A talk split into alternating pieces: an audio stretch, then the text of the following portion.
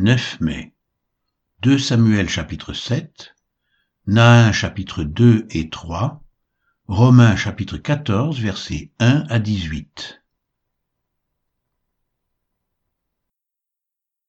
2 Samuel chapitre 7 Lorsque le roi habita dans sa maison, et que l'Éternel lui eut donné du repos, après l'avoir délivré de tous les ennemis qui l'entouraient, il dit à Nathan le prophète, Vois donc, J'habite dans une maison de cèdre, et l'arche de Dieu habite au milieu d'une tente.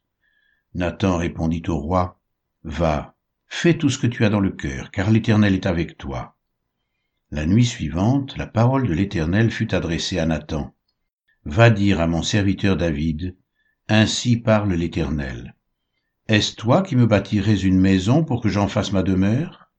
Mais je n'ai point habité dans une maison, depuis le jour où j'ai fait monter les enfants d'Israël hors d'Égypte jusqu'à ce jour. J'ai voyagé sous une tente et dans un tabernacle. Partout où j'ai marché avec tous les enfants d'Israël, ai-je dit un mot à l'un des chefs d'Israël, à qui j'avais ordonné de paître mon peuple d'Israël Ai-je dit, pourquoi ne me bâtissez-vous pas une maison de cèdre? Maintenant, tu diras mon serviteur David, Ainsi parle l'Éternel des armées. Je t'ai pris au pâturage, derrière les brebis, pour que tu sois chef sur mon peuple, sur Israël. J'ai été avec toi partout où tu as marché. J'ai exterminé tous tes ennemis devant toi, et j'ai rendu ton nom grand comme le nom des grands qui sont sur la terre. J'ai donné une demeure à mon peuple, à Israël, et je l'ai planté pour qu'il soit fixé et ne soit plus agité, pour que les méchants ne l'oppriment plus comme auparavant, et comme à l'époque où j'avais établi des juges sur mon peuple d'Israël. Je t'ai accordé du repos en te délivrant de tous tes ennemis, et l'Éternel t'annonce qu'il te créera une maison. Quand tes jours seront accomplis, et que tu seras couché avec tes pères, j'élèverai ta postérité après toi, celui qui sera sorti de tes entrailles, et j'affermirai son règne. Ce sera lui qui bâtira une maison à mon nom, et j'affermirai pour toujours le trône de son royaume. Je serai pour lui un père, et il sera pour moi un fils. S'il fait le mal, je le châtirai avec la verge des hommes et avec les coups des enfants des hommes. Mais ma grâce ne se retirera point de lui, comme je l'ai retiré de Saül, que j'ai rejeté devant toi. Ta maison et ton règne seront pour toujours assurés, ton trône sera pour toujours affermi. Nathan rapporta à David toutes ces paroles et toute cette vision, et le roi David alla se présenter devant l'Éternel et dit, qui suis-je, Seigneur éternel, et quelle est ma maison, pour que tu m'aies fait parvenir où je suis? C'est encore peu de choses à tes yeux, Seigneur éternel. Tu parles aussi de la maison de ton serviteur pour les temps à venir, et tu daignes instruire un homme de ces choses, Seigneur éternel. Que pourrait te dire de plus, David? Tu connais ton serviteur, Seigneur éternel. À cause de ta parole et selon ton cœur, tu as fait toutes ces grandes choses pour les révéler à ton serviteur. Que tu es donc grand, éternel Dieu, car nul n'est semblable à toi, et il n'y a point d'autre Dieu que toi, d'après tout ce que nous avons entendu de nos oreilles. Est-il sur la terre une seule nation qui soit comme ton peuple, comme Israël, que Dieu est venu racheter pour en former son peuple, pour se faire un nom et pour accomplir en sa faveur, en faveur de ton pays, des miracles et des prodiges, en chassant devant ton peuple que tu as racheté d'Égypte des nations et leur Dieu. Tu as affermi ton peuple d'Israël pour qu'il soit ton peuple à toujours. Et toi, Éternel, tu es devenu son Dieu. Maintenant, Éternel Dieu, fais subsister jusque dans l'éternité la parole que tu as prononcée sur ton serviteur et sur sa maison, et agis selon ta parole. Que ton nom soit à jamais glorifié, et que l'on dise, l'Éternel des armées est le Dieu d'Israël, et que la maison de ton serviteur David soit affermie devant toi, car toi-même, éternel des armées, Dieu d'Israël, tu t'es révélé à ton serviteur en disant, Je te fonderai une maison. C'est pourquoi ton serviteur a pris courage pour t'adresser cette prière. Maintenant, Seigneur éternel, tu es Dieu, et tes paroles sont vérité, et tu as annoncé cette grâce à ton serviteur. Veuille donc bénir la maison de ton serviteur, afin qu'elle subsiste à toujours devant toi, car c'est toi, Seigneur éternel, qui as parlé, et par ta bénédiction, la maison de ton serviteur sera bénie éternellement.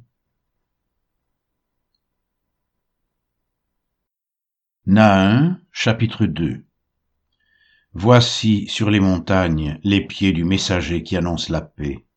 Célèbre tes fêtes, Judas, accomplis tes vœux, car le méchant ne passera plus au milieu de toi. Il est entièrement exterminé. Le destructeur marche contre toi. Garde la forteresse, veille sur la route, affermis tes reins, recueille toute ta force. Car l'Éternel rétablit la gloire de Jacob et la gloire d'Israël parce que les pillards les ont pillés et ont détruit leurs cep. Les boucliers de ces héros sont rouges, les guerriers sont vêtus de pourpre, avec le fer qui étincelle, apparaissent les chars, au jour qu'il a fixé pour la bataille, et les lances sont agitées. Les chars s'élancent dans la campagne, se précipitent sur les places. Les voir, on dirait des flambeaux. Ils courent comme des éclairs. Le roi de Ninive se souvient de ces vaillants hommes mais ils chancellent dans leur marche. On se hâte vers les murs et l'on se prépare à la défense. Les portes des fleuves sont ouvertes et le palais s'écroule. C'en est fait, Ninive est mise à nu. Elle est emmenée. Ses servantes gémissent comme des colombes et se frappent la poitrine. Ninive était jadis comme un réservoir plein d'eau. Les voilà qui fuient. Arrêtez, arrêtez, mais nul ne se retourne.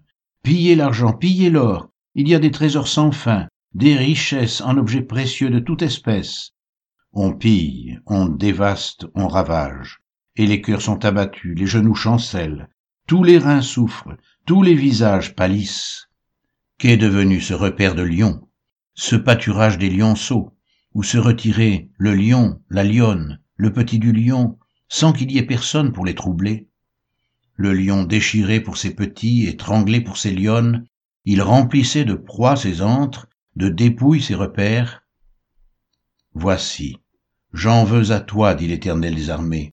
Je réduirai tes chars en fumée, l'épée dévorera tes lionceaux, j'arracherai du pays ta proie, et l'on n'entendra plus la voix de tes messagers. Nahin chapitre 3 Malheur à la ville sanguinaire, pleine de mensonges, pleine de violence, et qui ne cesse de se livrer à la rapine.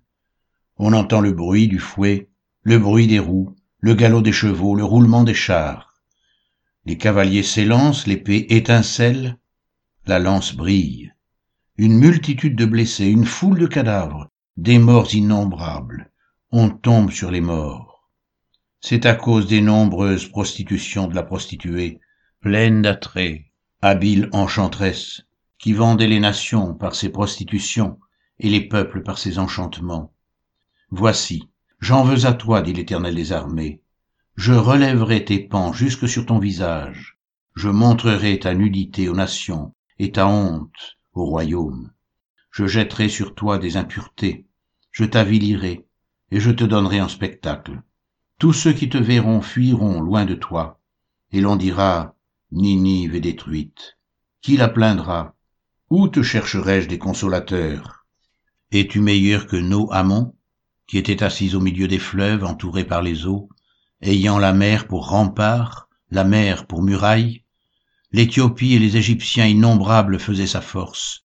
Put et les Libyens étaient ses auxiliaires. Et cependant, elle est partie pour l'exil, elle s'en est allée captive. Ses enfants ont été écrasés au coin de toutes les rues. On a jeté le sort sur ses nobles, et tous ces grands ont été chargés de chaînes.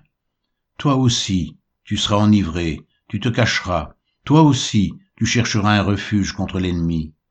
Toutes tes forteresses sont des figuiers avec des figues mûres. Quand on les secoue, elles tombent dans la bouche de qui veut les manger. Voici, ton peuple ce sont des femmes au milieu de toi. Les portes de ton pays s'ouvrent à tes ennemis. Le feu consume tes verrous. Puise de l'eau pour le siège, répare tes forteresses, entre dans la boue, foule l'argile, rétablis le four à briques. Là le feu te dévorera, l'épée t'exterminera, te dévorera comme des sauterelles. Entasse-toi comme les sauterelles, entasse-toi comme les sauterelles. Tes marchands plus nombreux que les étoiles du ciel sont comme la sauterelle qui ouvre les ailes et s'envole. Tes princes sont comme les sauterelles, tes chefs comme une multitude de sauterelles, qui se posent sur les haies au temps de la froidure. Le soleil paraît, elles s'envolent, et l'on ne reconnaît plus le lieu où elles étaient. Tes bergers sommeillent, roi d'Assyrie, tes vaillants hommes reposent, ton peuple est dispersé sur les montagnes, et nul ne le rassemble. Il n'y a point de remède à ta blessure, ta plaie est mortelle. Tous ceux qui entendront parler de toi battront des mains sur toi, car quel est celui que ta méchanceté n'a pas atteint?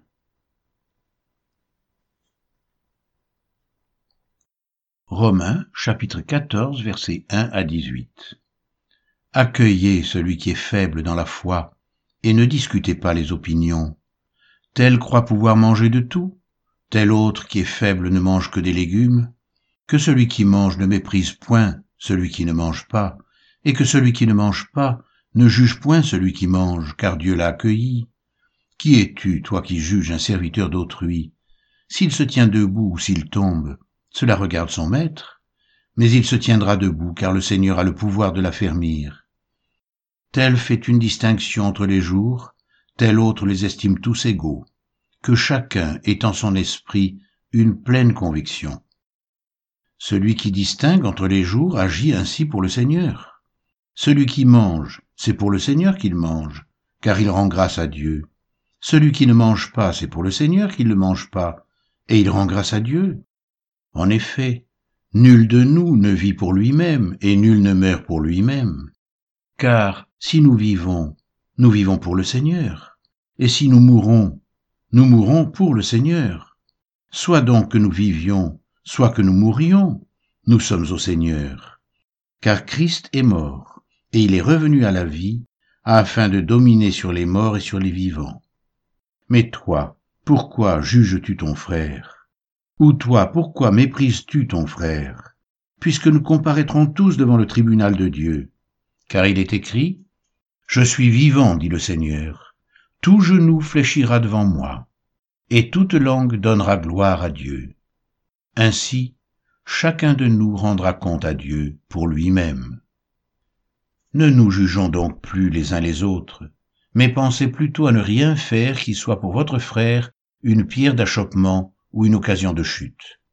Je sais, et je suis persuadé par le Seigneur Jésus, que rien n'est impur en soi, et qu'une chose n'est impure que pour celui qui la croit impure. Mais si, pour un aliment, ton frère est attristé, tu ne marches plus selon l'amour. Ne cause pas par ton aliment la perte de celui pour lequel Christ est mort. Que votre privilège ne soit pas un sujet de calomnie. Car le royaume de Dieu, ce n'est pas le manger et le boire, mais la justice, la paix et la joie par le Saint-Esprit. Celui qui sert Christ de cette manière est agréable à Dieu et approuvé des hommes.